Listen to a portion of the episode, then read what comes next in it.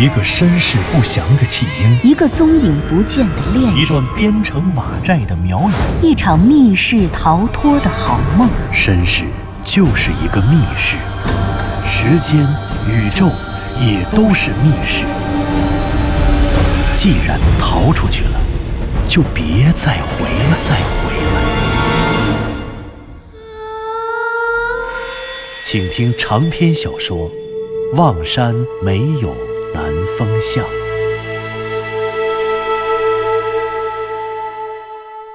第四十八集。湘西谷主竟然是花苗的后裔，而且竟然是巫蛊术的传人。他传奇的身世赋予了他超自然的能力。可向南风呢？湘西谷主的故事很精彩，向南风虽然听得入神，可是他还是不由自主的会想到自己的经历。他也会有一个像湘西谷主这样特殊的身世吗？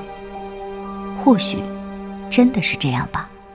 否则，为什么藤原龙之介会在茫茫人海里找到他？为什么归路遥不远万里，跨越千年，要从梦境世界里来邂逅他？究竟是谁？他究竟来自哪里？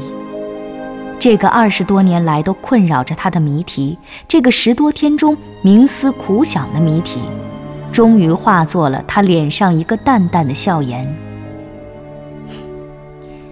一个谜题，一丝苦笑。听听别人的传说很容易，可找到自己的传说，却根本没有线索。不过好在，这真是一个很棒的故事。湘西谷主居然会巫蛊术，这让向南风感到无限的庆幸。至少，当他们下次真的直面那些苗人的时候，不至于像上次自己在妙瑶塔地宫中那样束手就擒了。湘西谷主说完了，丰盛的晚餐也上桌了。两位即将一起出生入死的战友远道而来，向南风当然要略尽地主之谊。酒店的咖啡厅在正餐时同样也提供餐饮服务，所以三个人没有换地方。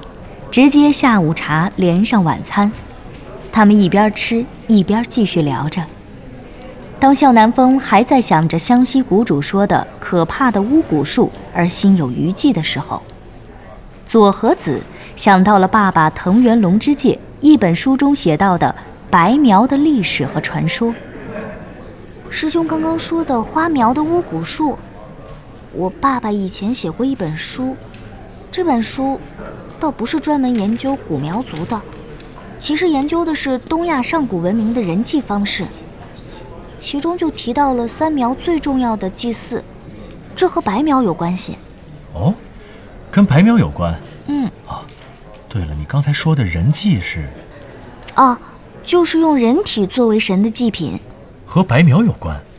嗯，书里说，相传白苗的宗主名叫朔月。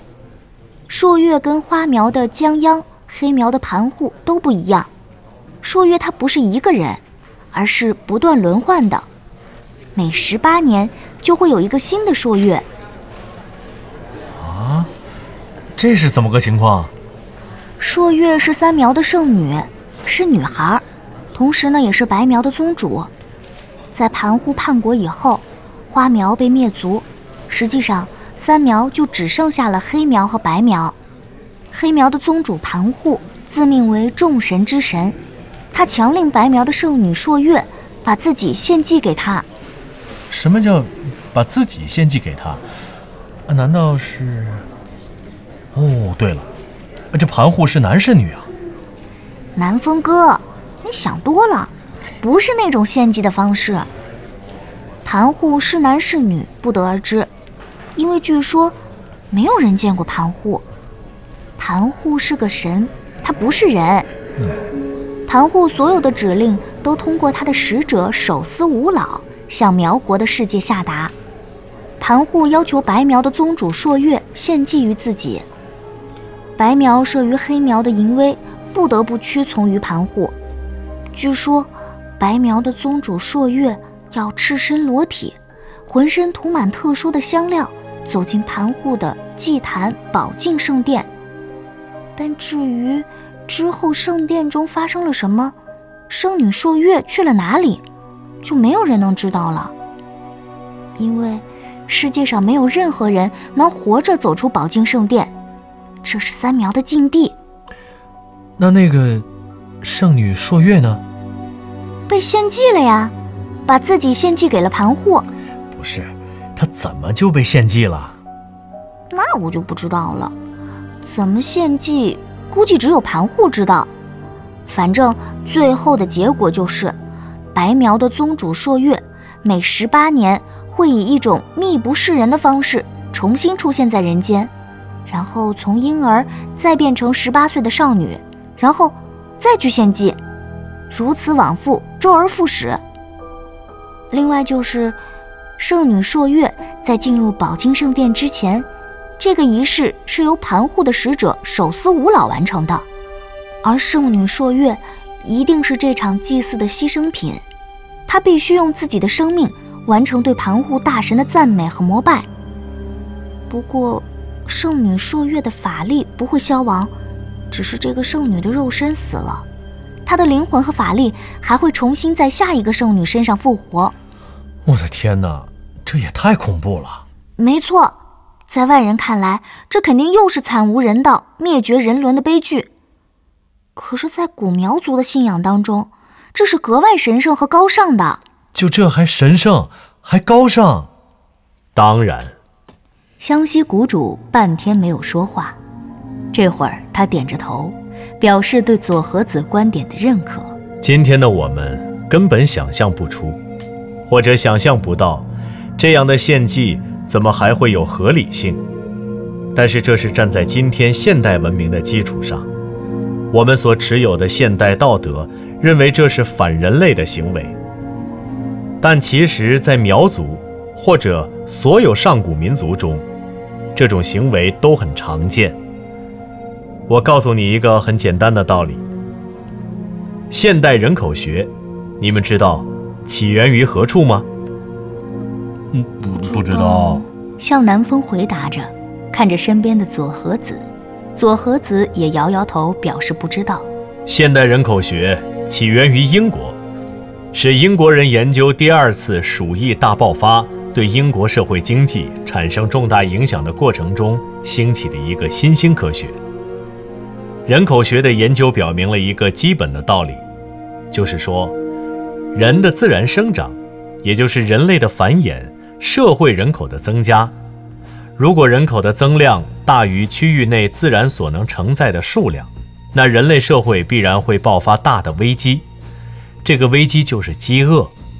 饥饿的结果只有两个：社会必须要调整人口总量，以符合自然承载力。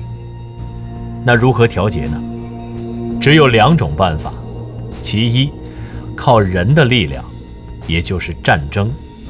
在上古，战争表面的目的是为了抢夺粮食、抢夺地盘、抢夺各种自然资源，但本质不是。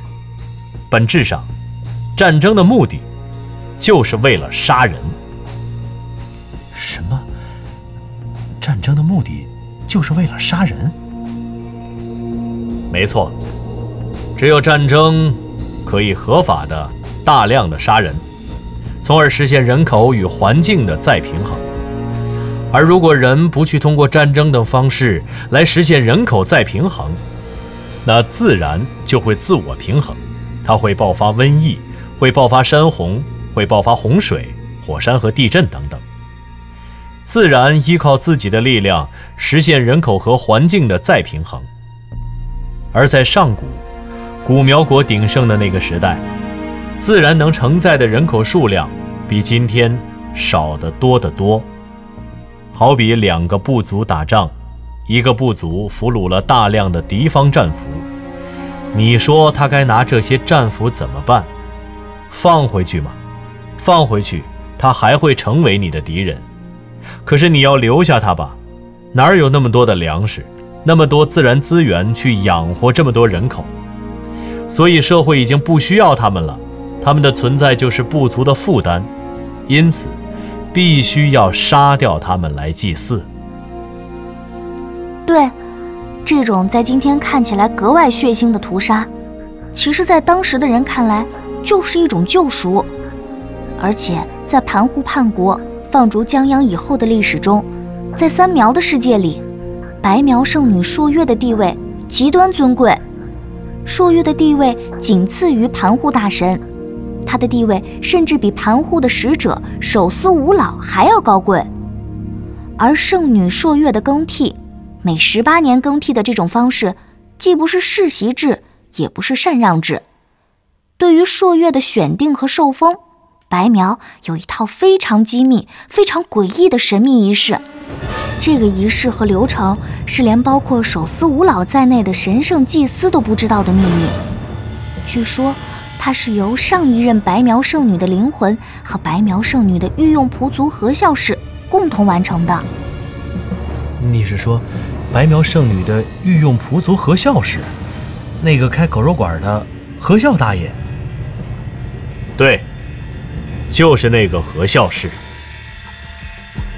就是这个何孝士，这个何孝大爷的出现，让整个事件显得更加扑朔迷离。哎，哎，我想到一个问题，刚才佐和子说，新的白苗圣女是由上一任白苗圣女的灵魂和白苗圣女的御用仆族何孝士共同完成的。嗯，这白苗的御用仆族何孝士。是不是相当于黑苗里那手撕五老？一个是朔月的手下，一个是盘户的使者。嗯，应该可以这么说。湘西谷主肯定了向南风的观点。那如果这样，何孝大爷，也就是御用仆族何孝氏的出现，是不是应该说朔月也在身边？那跟何笑大爷在一起的路遥，是不是就是朔月呀？美的你吧，朔月给你当女朋友，你也真想得出来。可是，湘西谷主却沉默不语，先是眼中闪出了一丝惊讶，然后无奈地摇了摇头：“怎么不可能啊？那何孝是不跟朔月在一起吗？啊，单独行动来这儿干什么？”干什么我不知道，不过你们家路遥多大了？还没成年是吗？呃，成年了，成年了。那不就完了吗？朔月十八岁就要被献祭了，哪等得了给你当女朋友呢？等等，你们两个说朔月，我突然想起，前两年藤原老师跟我说过一个选题，他说这个选题很值得研究。他当时跟我说，三苗有这么一段隐匿的历史。这是在苗国衰败之前的一件事。据说，也正是因为这件事情，苗国最终消失了，不知道去了哪里。哦，什么事儿啊？据说在苗国消失之前，三苗的最后一位圣女朔月失踪了。什么？失踪了，去哪儿了？这当然无人知晓，否则也就不叫失踪了。而且不光是朔月杳无音信，就连圣女朔月的御用仆族何孝士也没了，不知所踪。还有这事儿？对，去年藤原老师回国。他没有跟我说要研究什么，不过，我最初一直认为，他就是来研究这个选题的。直到，他来到了望山，并且一直在这个地方。湘西谷主啊，听你这意思，你现在不认为他是研究这个问题才回来的了？那为什么来了望山就不会是研究圣女朔月失踪的问题呢？向南风，这个嘛，三苗不足，世代居于曲水之滨，神木之下，深山之内。圣女朔月即便出逃，怎么能来望山呢？这不可能。望山与苗地远隔千里，这是汉人的地盘。直到三个月前，我听说你的经历，并且发现你身中灭片蛊，我才不得不相信，望山居然真的隐藏着三苗的秘密。但时至今日，向南风，你查了这么多，至少在历史背景里，我们还没有找到任何跟苗国有关的准确证据。现在我们也顶多就是猜想，历史上的雍家会不会跟苗国有关？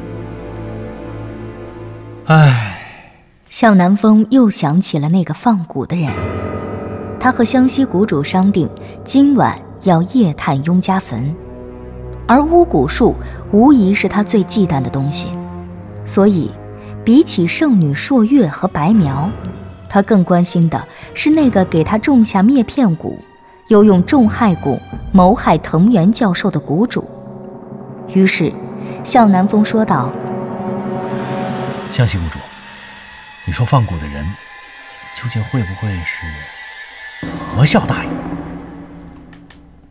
这也恰恰是我所异常困惑的问题。何孝氏属于白苗一族，白苗自有一套有关月亮的法术。”圣女朔月懂得利用月相的变化，操纵风雨雷电和山洪地动。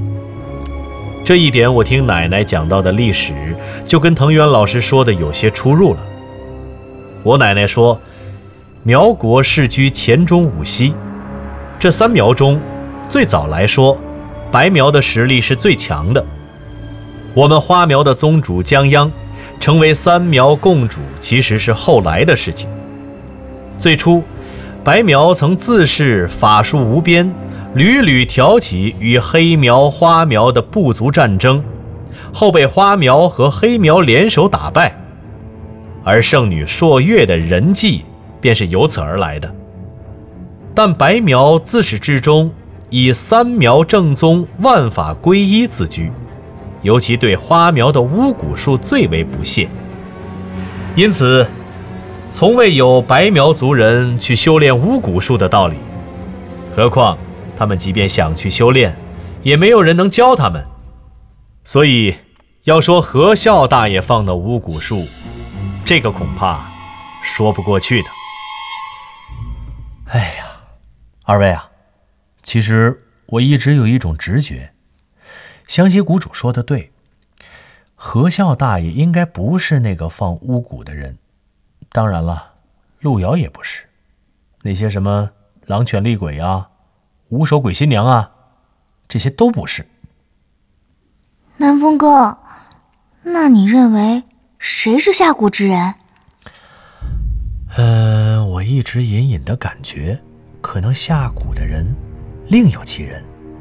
在这茫茫的守南山里，我觉着冥冥之中好像始终存在着一股隐藏的力量。他可能根本就不是我们看到过的狼面人、五手鬼新娘、何孝大爷，还有我的路遥。对，向南风，你说的对，那个下蛊的人，也许是花苗的后人。我在想，会不会有像我们滇藏花苗一样，曾经带走巫蛊术，离开黔中五溪的分支部族，也隐蔽在。不为人知的深山中，从而躲避了黑苗带来的灭顶之灾呢？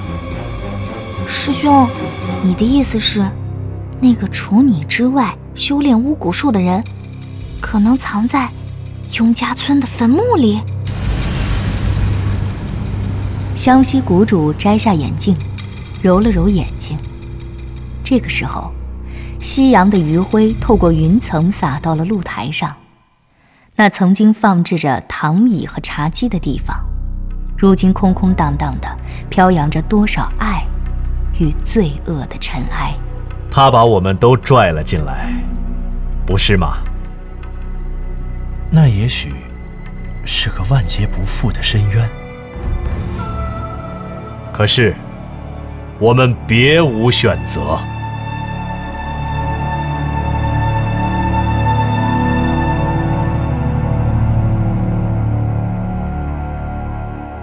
您刚刚听到的是长篇小说《望山没有南方向》，作者刘迪川，演播杨静、田龙，配乐合成杨琛，制作人李晓东，监制全胜。